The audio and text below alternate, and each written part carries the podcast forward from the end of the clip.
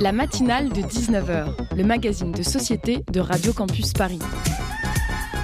On y parle de sujets sérieux. Il n'y a pas d'édito enflammé sur le communautarisme blanc. De sujets moins sérieux. Ça peut être des bois sculptés à partir de formes naturelles interprétées. De ce qui se passe en Ile-de-France. Je me disais qu'à Paris, on était en avance sur la province. Et de débats pas forcément consensuels. Parlez-nous un peu de cette coupe monstruelle. Tous les jours, du lundi au jeudi, jusqu'à 20h, sur le 93.9. Hier, le média en ligne indépendant Street Press a sorti son documentaire sur le mouvement des Gilets jaunes et la répression que celui-ci a subie. Il est intitulé Gilets jaunes, une répression d'État. Un documentaire plus que nécessaire pour visibiliser les violences policières, les dérives autoritaires de la préfecture et du gouvernement et le mal-être social que le mouvement exprime. Mais ce documentaire, tout nécessaire qu'il soit, tout exhaustif qu'il soit, manque cruellement d'une chose. Il manque de recul sur l'histoire du maintien de l'ordre. En parlant de répression d'État, il fait des, techniques utilisées par les forces de l'ordre quelque chose d'exceptionnel, de nouveau, comme s'il s'agissait d'un niveau de violence de la répression radicalement nouveau. Or, il n'en est rien. Ce qui est nouveau avec les Gilets jaunes, c'est que ces méthodes de maintien de l'ordre et d'imposition de la paix sociale sortent des banlieues et des cortèges de tête et s'appliquent aux yeux potentiellement éborgnés de tout un chacun en plein Paris. Les méthodes de la BAC, la, brigade anticriminalité, sont celles de la BAC en banlieue, utilisées certes durant les émeutes de 2005, mais aussi au quotidien depuis. Les grenades de désencerclement et les demandez aux, aux banlieues, aux cortèges de tête, ce qu'ils et elles en pensent. Vous obtiendrez en 10 minutes de conversation un manuel de défense et de médic longuement rodé, mis à l'épreuve et pratiqué. L'erreur de Street Press est une erreur de méthode. En oubliant d'insérer son discours dans une continuité de l'histoire du maintien de l'ordre, des colonies aux banlieues, Street Press se coupe d'une logique, d'une justesse et donc d'un public complet qui aurait pu se retrouver dans son travail.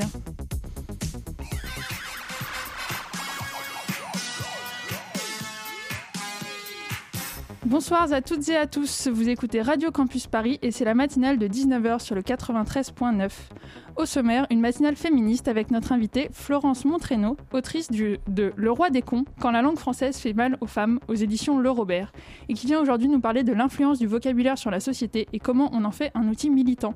On aura également un reportage de Léa Arson à 19h41, il est 19h03, bienvenue dans la matinale. N'en déplaise aux puristes, la langue française demeure beaucoup trop machiste. Rien n'a changé. Un gars, c'est un jeune mec et une garce. C'est une pute. Un coureur, c'est un jogger et une coureuse. C'est une pute. Un chauffeur, il conduit le bus et une chauffeuse. C'est une pute. Un entraîneur, c'est un coach sportif et une entraîneuse. Bah, c'est une pute. Un homme à femme, c'est un séducteur, une femme à homme. C'est une pute. Un chien, un animal à quatre pattes, une chienne. C'est une pute. Un cochon, c'est un mec sale, une cochonne. C'est une pute. Un salaud, c'est un sale type, une salope. Bah, c'est une pute. Un allumeur, ça allume le gaz, une allumeuse. C'est une pute. Un masseur, c'est un kiné, une masseuse. C'est une pute. Un maître. On vient d'entendre un extrait de C'est une pute de Fatal Bazooka où il nous éclaire sur les différents aspects de la langue française. Pour aller plus loin dans le sujet, avec nous dans le studio de la matinale de 19h, Florence Monreno. Bonjour et bienvenue. Bonjour. Vous êtes écrivaine et militante féministe, vous avez publié une multitude d'ouvrages, dont le plus récent, Le Roi des cons, Quand la langue française fait mal aux femmes, aux éditions, aux éditions Le Robert, traite de l'usage de la langue comme vecteur social et de la manière dont vous l'utilisez comme un outil de votre militantisme. On va en parler en profondeur tout de suite. Et pourquoi animer cette interview? Paul de la rédaction de Radio Campus Paris. Salut Paul Salut Daphné, bonjour à tout le monde. Alors, euh, Françoise, euh, pardon, Françoise, Florence Moreno, excusez-moi, euh, pour euh, ouvrir le sujet, est-ce que le sexisme présent à la langue française est une spécialité de cette langue, comme vient de nous le démontrer Fatal Bazooka? Non, non, c'est pas du tout une spécialité. C'est aussi répandu que le machisme, c'est-à-dire dans le monde entier. Et quant à Fatal Bazooka, je voudrais vous dire qu'il a un ancêtre qui s'appelle Voltaire. Dans l'article Langage du dictionnaire philosophique, Voltaire fait les mêmes observations que lui à propos de courtisans et courtisanes, par exemple. Mmh. Il fait les mêmes, prend les mêmes exemples. Donc, quelqu'un de bonne volonté, quelqu'un d'objectif, se rend compte en effet qu'il y a un biais dans la langue et tout ce qui est féminin, tout ce qui est en rapport avec l'argent, par exemple. Un gagneur, c'est un gagneur, n'est-ce pas? Une gagneuse, c'est voilà. Et tout ce qui est hum, féminin est souillé par la sexualité. Parce que notre culture, et c'est au-delà de la culture occidentale, c'est vraiment quasi mondial, notre culture assimile le féminin à la saleté, à la souillure. La sexualité, par exemple, ça ennoblit les hommes, mais les femmes, ça les salit. Et ça, c'est pas juste et c'est pas normal. C'est ça que disent les féministes depuis longtemps. Et d'où viendrait justement cette, vous pensez, selon vous, cette souillure Ah, c'est aussi vieux que les textes qu'on voit, que qu'on lit depuis depuis des milliers d'années, depuis au moins au moins les Grecs, 25 siècles. C'est comme ça, le corps, il y a une distinction et, et l'homme, alors ça c'est plus précis dans le monde chrétien, on voit que la séparation des femmes entre la maman et la putain, selon l'expression féministe, remonte bien plus à des siècles et des siècles, tandis que l'homme, l'être mâle, peut avoir en lui de tout sans que ce soit un problème. L'homme- est un être complexe. La femme est assignée à la simplicité. Elle doit choisir son camp. Il y a une ligne très simple de la pureté à la souillure et malheureusement quand on est tombé du mauvais côté, c'est foutu pour la vie. Alors c'est vraiment difficile d'être une femme quand on a des modèles aussi contraignants. Alors que les hommes ont un vaste choix de modèles, les femmes sont définies par leur sexualité. Donc vierge, mère ou putain. D'accord. Et euh, cette, euh, cette construction de, du langage comme vecteur du sexisme, euh, dans quel domaine est-ce qu'il s'illustre le plus selon vous? Est-ce que ça va être des institutions, la vie quotidienne, la, la presse par exemple? Oh, mais on le voit partout, on le voit déjà dès l'école primaire. Combien de petites filles sont rentrées de l'école furieuses en disant aujourd'hui on a appris qu'au pluriel le masculin l'emporte? Combien de petites filles sont devenues Beaucoup. féministes en découvrant cette règle imbécile Parce que quand on creuse la raison, vraiment l'origine de cette règle, c'est euh, qui date seulement de trois siècles. La raison qui est vraiment discutable, c'est, comme disaient les grammairiens comme Vaugelas, Bosé, le masculin l'emporte parce que plus noble. Hmm. Comme démonstration, ça, ça demande. euh. Alors Oui. que la règle qui prévalait avant, pendant les 10 ou 12 siècles précédents du français, était la même qu'en latin, c'est-à-dire l'accord avec le nom le plus proche. Oui, c'est cette règle donc, qui date de l'Académie française, Oui. Euh, avec, euh, pareil, euh, la fin de la féminisation des, des mots comme autrice, écrivaine, Et voilà. etc. tous ces mots qu'on redécouvre maintenant. Aurore Eva vient de publier un livre sur le mot autrice, justement, alors qu'en français, ça ne dérange personne quand on dit acteur, actrice. Pourquoi ça dérange tellement auteur, autrice? C'est que là, on touche à des choses beaucoup plus importantes. On, dit touche- agricultrice, Ah mais pas autrice. Et voilà, et on dit pas encore directrice pour toutes les directrices, parce que certaines, c'est ça le problème aussi, c'est que toutes les femmes ne sont pas féministes, toutes les femmes ne, ne sont pas en désaccord avec le système hiérarchique qui fait du masculin la prime, la référence. Et donc, euh, on, aura, on a beaucoup de mal à imposer ce qui est évident dans la langue et ce qui existait déjà au Moyen Âge. Et donc, ju- justement, vous disiez que certaines femmes utilisaient un vocabulaire qui n'était pas féministe ou qui était euh, du coup machiste. Euh, Est-ce qu'on peut retrouver, notamment dans la sphère privée, moi j'ai souvent entendu par exemple des femmes qui disaient mon mari m'aide à la maison, ce qui veut dire que le rôle prédestiné de la femme serait de s'occuper des tâches ménagères et un mari bienveillant viendrait aider. Donc lui, ce serait pas son rôle finalement. Donc est-ce que là, les femmes ne s'engluent pas, entre guillemets, euh, dans un rôle qui a été choisi et qui, n'est, qui est loin d'être louable? C'est dans mon livre Le roi des cons, j'ai fait une centaine de, de- d'expressions. Ainsi, j'ai fait un sort à une centaine d'expressions sexistes, dont aider, aider pour euh, les travaux ménagers, Mm. qui effectivement paraissent être féminins. C'est, c'est certainement sur les chromosomes XX de savoir passer la serpillière. Quant à la machine à laver, c'était le linge, c'est un, un outil dont les hommes s'approchent avec la plus grande prudence parce que c'est au-delà de leur compétence de trier le blanc des couleurs. Mais donc, tant qu'on dira aider, tant que mon mari m'aide, tant qu'on dira ça, effectivement, on n'avancera pas dans ce qui est la voie de l'avenir, la voie de l'égalité, le partage des travaux ménagers. Personne n'aime nettoyer les toilettes, que ce soit bien clair. Oui. Donc il faut le faire une fois sur deux, se partager les tâches. Qu'est-ce que vous pensez du fait que aujourd'hui donc on a la, féminisa- la féminisation des noms de métiers est entrée à l'Académie française, donc c'est officiel. On peut dire agri- agricultrice, on peut dire écrivaine, et pourtant euh, à l'Assemblée nationale on dit toujours Madame le Président. Euh, Qu'est-ce que ça veut dire cette réserve masculine des noms de pouvoir? Alors d'abord, je vous reprendrai sur le mot féminisation. Dans mon livre, je propose de dire plutôt l'emploi de la forme féminine, ce qui est différent. La forme féminine existait déjà, dans pratiquement tous les cas. La féminisation, ça voudrait dire qu'on transforme, qu'on travestit le masculin. Non, c'est pas ça. Il existe en français, dans les langues romanes en général, il existe deux types de, de noms, les noms pour désigner les personnes, des noms féminins et des noms masculins. Alors que l'Académie française se soit enfin euh, mise au goût du jour, c'est sans doute le fait que des femmes y sont entrer récemment, parce que ce sont elles qui ont porté cette réforme, certaines femmes, pas toutes. Et d'autre part, quant à, l'exemple que vous donnez, c'est un député parmi les plus réactionnaires, qui s'est refusé à appeler la présidente de séance par son titre de présidente et qu'il a appelé Madame le Président. Pour la peine, il a eu une amende, ce qui est quand même que justice, parce que quand on est aussi ringard, aussi, enfin, on mérite vraiment qu'on vous tape un tout petit peu sur les doigts, parce qu'après avoir été rappelé à l'ordre, ben voilà, c'était une bonne chose pour faire entrer ce qui paraît évident à tous les enfants. On n'a pas attendu ces règles-là pour que les enfants parlent de la prof bien sûr. Et vous utilisez le terme de ringard, et j'ai vu que vous, vous décerniez euh, le, prix du ringard de l'année, qui avant était le macho de l'année, et en 2018 ça a changé pour le ringard de l'année. Alors aujourd'hui, ne pas être féministe, c'est être ringard? Oui, complètement ringard, parce que le féminisme, c'est l'avenir. C'est une révolution, c'est certain que ça bouscule beaucoup d'habitudes, mais quand on considère la réalité des choses, c'est tout simplement l'application de la devise républicaine dans un pays où on proclame depuis près de deux siècles que les femmes sont les égales des hommes, un détail près qu'elles n'avaient pas le droit de vote jusqu'en 1944. Mais enfin, disons, depuis 1944, elles n'ont cessé d'acquérir de nouveaux droits grâce à l'action des féministes. Et maintenant, au XXIe siècle, elles ont pratiquement tous les droits. Sur le papier, c'est fait. Donc c'est vraiment ringard de vouloir venir au temps d'autrefois où les femmes étaient à la maison. Ce temps était seulement d'ailleurs celui de la bourgeoisie du 19e siècle, parce que les femmes ont toujours travaillé, même si on, quand on dit maman travaille pas, c'est qu'en fait, euh, on dit ça au Québec, maman travaille pas, a trop d'ouvrages. Mais oui, parce que maman travaille à la, maison. voilà. Et elle n'a pas d'emploi rémunéré, c'est plutôt ça que ça veut dire, parce que la vie d'une femme est très occupée.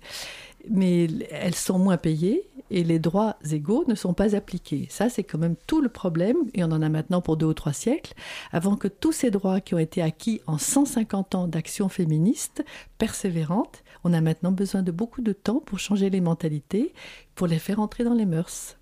Merci beaucoup Florence Moreno d'être avec nous. On se quitte quelques instants pour une courte pause musicale sur Radio Campus Paris.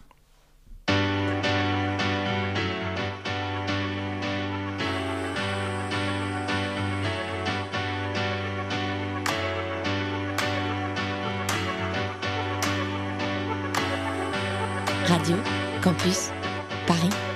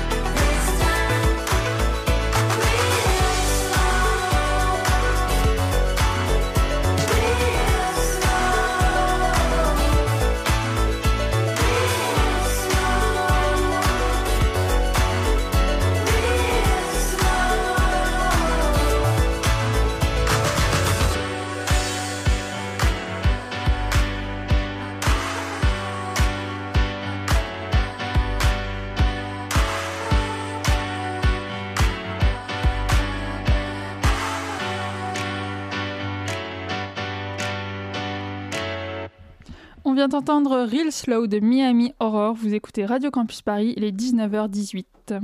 La matinale de 19h sur Radio Campus Paris.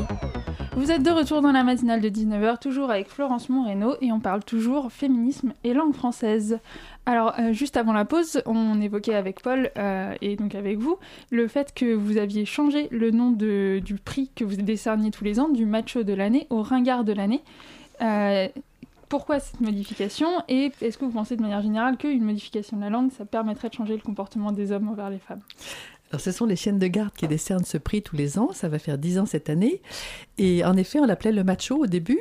Et puis, c'était trop, encore trop sympa parce qu'en en fait, ces machos sont l'expression du passé. Donc, il nous a semblé que ringard, c'était mieux pour les fustiger, pour dire que on n'a pas idée à notre époque de traiter des femmes comme ça. Oui, ça continue encore. Aucune femme politique n'a, ne peut se vanter d'avoir échappé aux insultes sexistes dont pute est la moindre putes, salopes et des commentaires sur leurs vêtements ou des commentaires sur euh, la façon dont elles élèvent leurs enfants ou n'importe en fait tout ce à quoi les hommes échappent. Cécile Duflo, Rachida Dati. Voilà. Toutes hmm. les femmes, de gauche ou de droite, toutes les femmes sont ramenées à une dimension de saleté. Elles sont pas à leur place et on essaye par tous les moyens de les faire dégager de l'espace public. Et vous pensez qu'une modification de la langue ou du vocabulaire, ça permettrait justement de faire changer le comportement entier des hommes envers les femmes? Ou ça influe légèrement ou... En fait, j'ai du mal à, enfin, à mesurer le degré d'efficacité d'un tel changement. Est-ce qu'on peut le mesurer même déjà? Si c'est des insultes, il y a quelque chose de clair pour les calmer, une, une amende. Hein. Hmm. C'est, ça tombe sous le coup de la loi. C'est pas une opinion de dire à une femme sale pute, c'est une injure. Et c'est puni par la loi. La loi n'est pas appliquée, c'est autre chose. Les femmes qui ont essayé de porter plainte ont vu le chemin de croix que c'est. Mais tout de même, la réprobation commence parce que c'est surtout ça manque tellement d'imagination. C'est toujours les mêmes insultes. Moi, en tant que linguiste, je serais très amatrice d'insultes un peu élaborées, un peu créatives. Mais non, c'est toujours autour de pute et salope. C'est toujours les mêmes choses. Alors, au moins, les machos sont ringards et appauvrissent la langue en ramenant toujours les femmes à ces, à ces mots-là. Oui, ça changerait parce qu'on apprendrait le respect. Parce qu'en fait, c'est des lâches ces hommes qui insultent les femmes. Jamais ils n'iront dire dans la rue à un grand noir balèze Et le négro, t'as pas de couilles. Jamais ils n'iraient lui dire ça parce qu'il se prendrait un repono et ça serait bien fait. Mais à une femme alors il lui lance, évidemment pas trop fort, oh, ça, accompagne son passage, mais combien de fois on entend des insultes? Moi-même, il n'y a pas très longtemps, j'ai été traitée de vieille pute dans la rue. C'était ça en 2019. Comment on dit à une femme dans la rue, ta place n'est pas là, retourne laver tes chaussettes, comme on disait autrefois, retourne t'occuper de ta famille, ta place n'est pas dans la rue, c'est l'espace des hommes. À quoi ça ressemblerait selon vous une, euh, une écriture qui serait égalitaire? Est-ce que c'est une écriture féministe, une écriture inclusive, une écriture non sexiste? Qu'est-ce que c'est une écriture qui lutte contre les discriminations? Une écriture qui traduirait l'égalité serait attentive à éviter les formulations où le masculin désigne l'universel. C'est pas très difficile de penser chaque fois qu'on écrit enfin en tout cas c'est ce que je fais, c'est mon quotidien d'écrivaine, de penser que la phrase qu'on énonce doit inclure toute l'humanité. Alors par exemple, au lieu de dire euh, quelqu'un, on peut dire une personne. Et puis il y a des toutes sortes de tournures pour éviter des pluriels répétés qui sont lourds, comme les étudiants et les étudiantes, c'est lourd. On peut dire les personnes qui étudient, par exemple. Voilà, enfin, il y a, besoin de chercher, parce que l'avantage est énorme, c'est de se sentir incluse pour les femmes. C'est terrible cette exclusion dans laquelle nous sommes. Combien de fois les, gens parlent de, i, par exemple, i. Alors, euh, des enfants qui me disent i, alors les profs, ils ont dit que, etc. Et j'ai dit, mais c'est bizarre, je croyais qu'il y avait que des femmes parmi les profs. Oui, il n'y a que des femmes parmi les profs, mais cependant, au pluriel, on dit, ils ont dit que. Hum. Alors, le féminin est nié, et c'est pas comme ça que les femmes vont pouvoir se sentir légitimes pour s'affirmer dans l'espace public, pour exister. Mais justement, vous proposez, euh, par exemple, de remplacer, j'ai lu le terme de fraternité par adelphité. Alors d'abord, je voulais vous demander qu'est-ce que signifie ce terme et qu'est-ce que ça changerait dans l'inclusion selon vous? Eh bien, Vous voyez, fraternité, vous, voyez la dimension spirituelle, affective de ce sentiment, de cet idéal. aux côtés de la liberté et de l'égalité, il apporte dans ce triangle que forment ces trois notions, il apporte une dimension spirituelle par rapport à la liberté qui est de l'ordre de la philosophie, du droit, et à l'égalité qui est de l'ordre du social. Il est indispensable ce terme pour composer ce triangle de valeurs, mais fraternité, dans l'état actuel des choses, ça désigne des rapports entre hommes. Et à l'origine, c'est une fraternité de frères d'armes, d'hommes qui ont combattu ensemble. En quoi ça nous concerne, nous les femmes? Alors le français, comme beaucoup d'autres langues, présente cette particularité que frères et sœurs viennent de deux racines latines différentes, frater et soror. Alors entre femmes, on a l'expression venue des États-Unis euh, dans les années 70, la sororité, par exemple. Mais pour désigner un sentiment nouveau, et c'est pour ça qu'il n'y avait pas de nom avant, nouveau, ce qui existe entre des hommes et des femmes qui sont des camarades, des amis, des proches, ce sentiment, pour le désigner, j'ai cherché un mot. Or, il existe des langues où frères et sœurs viennent de la même racine. Et j'ai choisi le mot grec, la racine adelph, Adelphos le frère, Adelphé la sœur, et j'ai formé Adelphité, donc pour ce sentiment. Et j'ai découvert à ma grande surprise que ce mot, ainsi que ses dérivés comme adelphique, existait au Moyen Âge en français. Mmh. On connaît Philadelphie, la ville de Philadelphie, qui, est, qui désigne l'amour des frères, mais ce, ce sentiment-là, ce sentiment d'adelphité, moi je le ressens maintenant pour les hommes avec qui j'ai des actions communes, j'ai un idéal, j'ai des espoirs du travail commun, comme les hommes de Zéro Macho, le réseau d'hommes avec lequel je suis engagée pour un monde sans prostitution et un monde d'égalité. Je ressens ce sentiment très fort et on le ressent dans les groupes mixtes où les femmes et les hommes sont se traitent à égalité, c'est-à-dire avec respect chacun. Par exemple, il y, a encore quand même quelques endroits, enfin il y a déjà, devrais-je dire plutôt, des endroits où on laisse la parole aux femmes, où on ne leur coupe pas la parole, où les hommes ne se précipitent pas pour euh, prendre leurs idées, où, et où on respecte cette diversité qu'apportent les femmes dans un milieu de pouvoir traditionnellement masculin. Eh bien, ce sentiment qui est celui du XXIe siècle, je l'appelle adelphité, et je trouve très beau que le mot se répande. Dans la lignée de ce terme, donc adelph, euh, on entend de plus en plus le pronom neutre IL, donc euh, comme par exemple dans la phrase IL sont juristes, pour prendre un terme neutre, euh, épicène même, pour fondre le masculin et le féminin donc dans ce pronom IL. Ça vous semble pertinent de créer de nouveaux pronoms? Est-ce que c'est une des priorités? Qu'est-ce qu'il faudrait changer dans, la langue française pour être de plus en plus neutre et du coup de plus en plus égalitaire? Le mot neutre euh, vient du latin et signifie ni l'un ni l'autre. Alors je crois que c'est pas ça que vous voulez dire. Il me semble que vous voulez dire au contraire les deux. Les deux, une fusion des deux.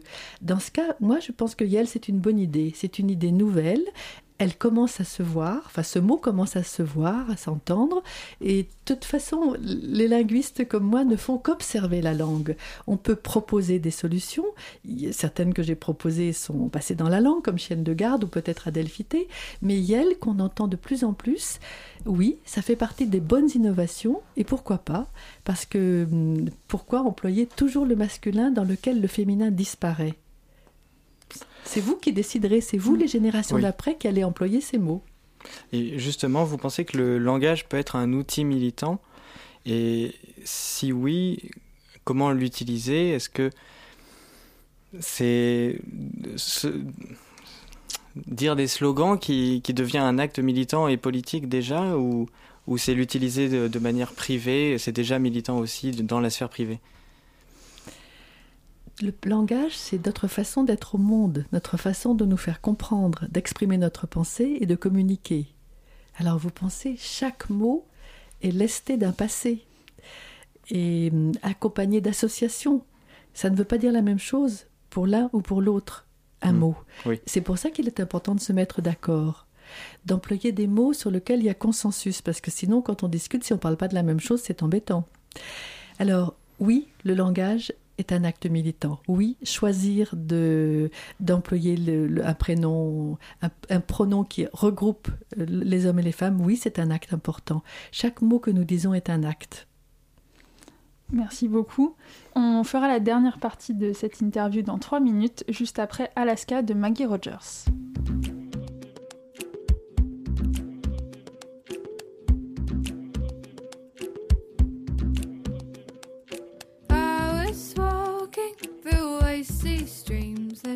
Took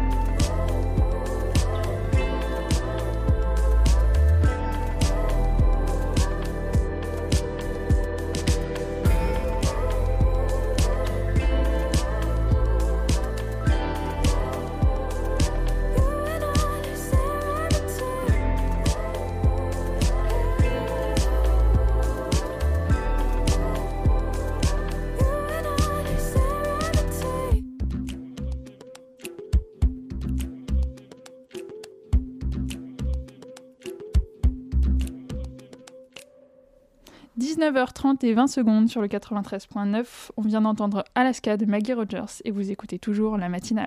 La matinale de 19h sur Radio Campus Paris. Nous sommes toujours avec Florence Moreno qui vient nous parler de féminisme et de langue française et Paul de la rédaction de Radio Campus Paris. Alors euh, Florence Moreno, juste avant la pause, euh, on parlait euh, de langage comme outil militant. Euh, vous avez publié l'année dernière un dictionnaire, Le Roi des cons. Euh, est-ce que le but de ce dictionnaire, c'était de nous révéler les différentes manifestations du sexisme dans la langue, ou est-ce que c'était euh, d'inventer un nouveau lexique qui serait, euh, je vais donc pas dire neutre, mais égalitaire et euh, unitaire? C'est pas vraiment un dictionnaire, c'est une analyse de 100 expressions machistes qui imprègnent notre langue et que j'ai tout employé avant que quelqu'un me fasse remarquer ou que je comprenne par moi-même que mais non, c'est pas ça que tu veux dire. Et donc ça a commencé par se faire violer, que, que quelqu'un m'a repris en disant mais non, je comprends pas ce que tu veux dire là, tu veux pas dire quand même qu'elle est volontaire? Parce qu'elle s'est fait, ça veut dire qu'elle est volontaire pour faire subir ça. Alors non. Donc j'ai réfléchi à cette expression et à un paquet d'autres, où je me suis dit, mais oui, moi-même, je transmets des choses machistes que je ne pense pas du tout. Mais comment se fait-il que la langue parle à travers moi? Je dois réfléchir à chaque expression, à chaque image, parce que nous choisissons nous-mêmes dans le ton de notre conversation, dans le registre de notre langue, dans les images que nous employons. Nous donnons une certaine couleur à ce que nous disons et en tout cas une tonalité politique. Oui, la langue est éminemment politique et quand on parle de tous ces sujets, on s'engage. J'aime mieux ce mot engagement plutôt que tous les hum, trucs un peu militaires autour de militants. Je me définis comme une féministe pratiquante, par exemple, et une féministe engagée, parce que je ne pense qu'à ça du matin au soir, c'est-à-dire changer le monde pour qu'il y ait moins de violence et pour qu'il y ait un truc fou, la justice et l'égalité. On en une est encore féministe. là. oui. Oui, c'est une foi féministe. C'est pour dire que le féminisme n'a rien de guerrier ni de meurtrier. Il s'agit de discuter avec des hommes de bonne volonté et des femmes de bonne volonté pour changer ce monde qui est trop injuste et trop violent. Et euh, à part dans le langage, selon vous, où devrait se mener le combat féministe euh, aujourd'hui en France? Je ne dirais pas combat Pas combat, pardon. Alors, on va pas dire combat, le, les actions, lutte non plus, les action. actions, les travaux, enfin, tous les, les actions. Je trouve que c'est simple ce mot. Voilà, nous sommes des femmes Oui. engagées, actives. Les féministes, depuis près de 50 ans qu'en France, elles, elles ont repris une nouvelle vigueur après euh, les années d'après-guerre où c'était un peu autrement. Enfin, des nouvelles méthodes, c'est-à-dire euh, euh, avoir du plaisir. C'était tout ce que font les féministes, c'est dans la joie, la rigolade, la bonne humeur, alors que il s'agit de violence en général, il s'agit de violence contre les femmes. Mais on ne va pas les dénoncer en plus en, en pleurant et avec des, de, de les cendres sur la tête. On essaye de se moquer des machos. Parce que tout ce système-là repose sur une imposture. Les machos sont, sont juste de pauvres crétins bas de plafond qui se vengent sur plus faibles qu'eux. Enfin, c'est un peu insultant ce que je dis pour pas, pas tous les machos, mais, peut, hein. mais globalement, globalement, il leur manque une case parce qu'ils croient qu'en gueulant le plus fort, ils sont les plus forts. Mais non, c'est pas vrai. Ils réfléchissent pas assez avant de s'exprimer, justement. Et que c'est en tout cas que c'est pas bien, que c'est pas d'un homme de taper. Taper, c'est indigne d'un homme. C'est-à-dire qu'on n'a pas de mots pour expliquer ce qui va pas, pour discuter. Alors oui, les féministes sont engagées pour que ça change. Elles n'ont jamais tué personne, alors que les machos tuent tous les jours. C'est vraiment une chose simple à comprendre que le féminisme, c'est un- une action dans la sérénité. Et c'est très difficile de garder sa sérénité, sa joie de vivre, quand tout le temps on pense à des horreurs comme l'excision, la prostitution, les différentes tortures que subissent des femmes normales dans des milieux normaux. Taper sur sa femme, c'est pas normal. Pourtant, taper jusqu'à la tuer, c'est le cas de déjà 52 femmes depuis le début de l'année en France. Mais comment on n'est pas tous dans la rue à gueuler? À dire c'est pas possible. Ce que les Espagnols ont fait nous les Françaises ah bon, on trouverait que c'est un petit peu Oui, un petit peu du 8 mars. vulgaire et mal élevé de dire euh, ça il y en a marre de tuer à la maison par un mec parce qu'on lui dit qu'on n'en veut plus et qu'il se sent euh, et qu'il se sent plus de pas être euh, de rester le dominant. Et alors donc il tape pour montrer que c'est bien lui le maître mais c'est pas possible qu'on en soit encore là en France, alors qu'à l'étranger, on a la réputation du pays de la galanterie. Alors merci bien si c'est pour avoir le baise-main dans certains cas et d'être tué pour, euh, dans, dans, certains autres cas et tout ça pour les, dans le même genre de contexte. Alors quoi C'est quoi, c'est quoi ce monde? La, la, galante, pardon, la galanterie, c'est aussi une sorte de machisme plus doux et insinueux. Eh, c'est complètement machiste parce qu'on baise la main de certaines femmes et on leur ouvre la porte et on s'efface. Et puis après, de toute façon, on pense exact. Les machos pensent toujours la même chose.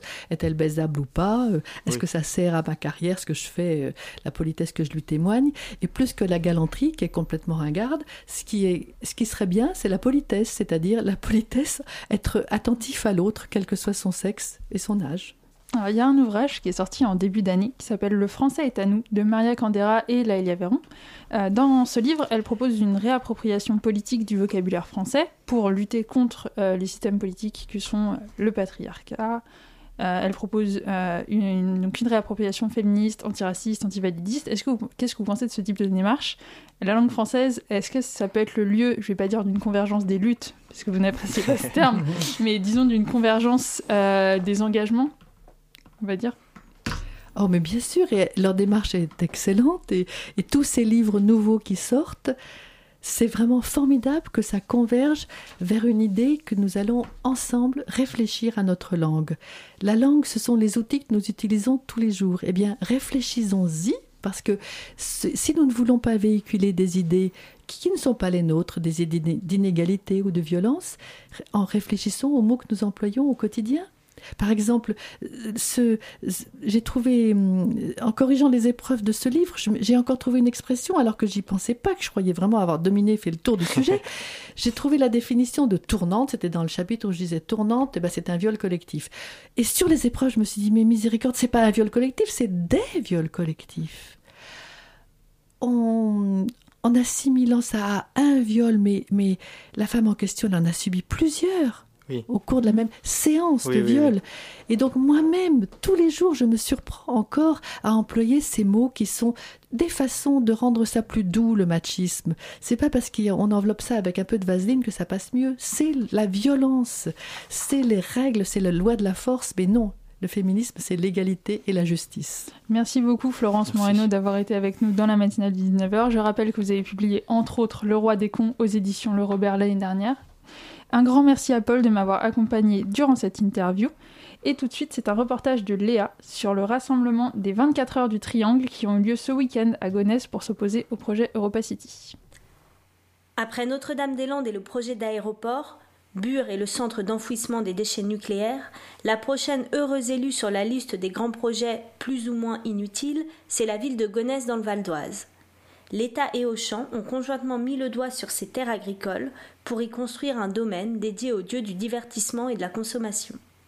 Chaque année pourtant, depuis cinq ans, de joyeux irréductibles se rassemblent pour festoyer en lutte contre cette mégalomanie capitaliste.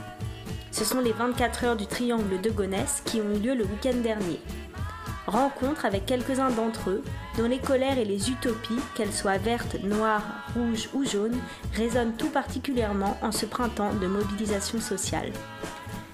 Moi, c'est grâce à Nuit debout que je suis là et, et que, et que j'aide, etc., etc.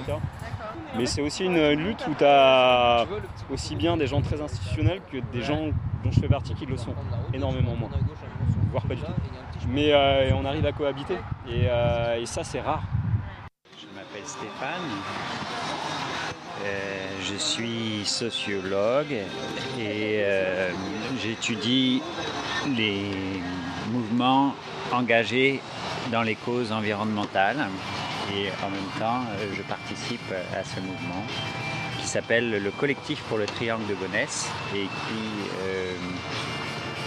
tente de défendre les terres agricoles du triangle de Gonesse à 12 km de Paris entre les aéroports de Roissy et de, du Bourget.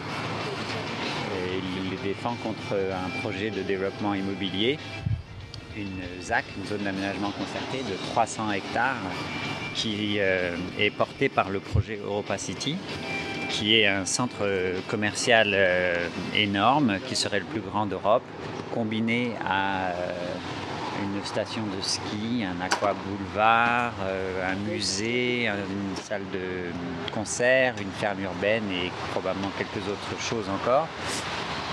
Et tout ça associé à une énorme zone de bureaux, 800 000 m2 de bureaux dont on ne sait que faire. En fait, le, le, collectif pour le de Gonesse a commencé à porter des gilets jaunes en 2016. Donc, euh, bon, on va pas dire, on va pas dire qu'on a été des précurseurs, mais euh, voilà, l'idée de, mettre des gilets jaunes, euh, elle, est, elle datait d'avant le, d'avant le, mouvement des gilets jaunes.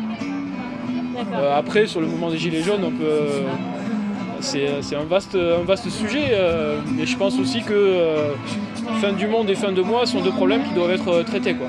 Fin du monde, fin du mois, même combat, même chez les gilets jaunes, donc je veux que vous le sachiez. Voilà. Donc euh, ça a beaucoup de sens d'être là, je suis vraiment content. Et bah, du coup, je vais vous présenter les chansons que j'ai écrites depuis le mois de décembre, car j'ai suivi le mouvement en musique. Et euh, plus, plus ça se belait dehors, plus ça me donnait envie d'écrire, plus ça me donnait envie d'aller en manif et de raconter ce que, ce que j'y vivais.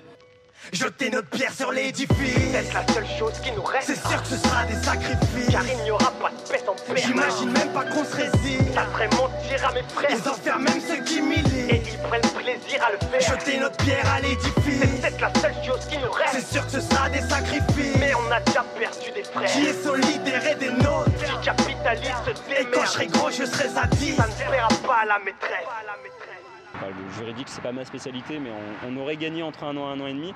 Par contre, maintenant, la grosse menace, c'est la gare. Euh, la gare, elle peut commencer dès le mois de novembre. Et euh, s'ils font une gare, en fait, c'est euh, un passage en force. Et c'est l'ouverture à une bétonisation, que ça soit Europa City ou autre chose. Parce que c'est là où c'est où c'est un peu euh, pas compliqué, mais où la lutte évolue, c'est qu'on était sur non à Europa City. Aujourd'hui, on est à non sur Europa City, non à la gare en plein champ, mais oui pour les habitants, parce que comme je l'expliquais tout à l'heure, il y a une vraie problématique au niveau transport sur la ville de Gonesse et, euh, de Villiers-le-Bel qui est un petit peu plus loin. S'ils font la gare, c'est la porte ouverte à autre chose. Ils vont pas faire la gare. Et s'ils font la gare, du coup, euh, vous commencez une occupation ou pas? Sûrement. Il y aura une occupation au moins avec, euh, dans un premier temps, au moins un barnum. Et après, on va, voir, euh, on va voir comment ça se passe. On va voir les forces en présence derrière. Mais c'est compliqué. Euh, bah, vous voyez le terrain. C'est compliqué à. C'est pas, pas Notre-Dame-des-Landes ici. C'est pas le bocage. Et aujourd'hui, c'est compliqué. envie de... qu'il y ait un truc comme ça qui se mette en place? Une ZAD parisienne Une ZAD parisienne, mais tellement. Mais ça fait, ça, fait depuis des, ça fait depuis des années qu'il y a des gens qui nous disent qu'il faut, faut faire une ZAD. Tu sais construire une cabane? Non. Il faut faire d'abord le toit, tout ce qu'il faut. La cheminée, tout ce qu'il faut. Et toi, t'es venu faire quoi ici? Bah, je sais pas. T'es venu t'amuser? Non, je suis venue, danser et me faire de nouveaux amis. Ah. Je veux voir un peu de joie sur les champs. Je veux voir un peu de joie sur mes gens. Comme je te l'ai dit, rien de méchant. Ok. La rue a des ailes. Yeah, que ton cri.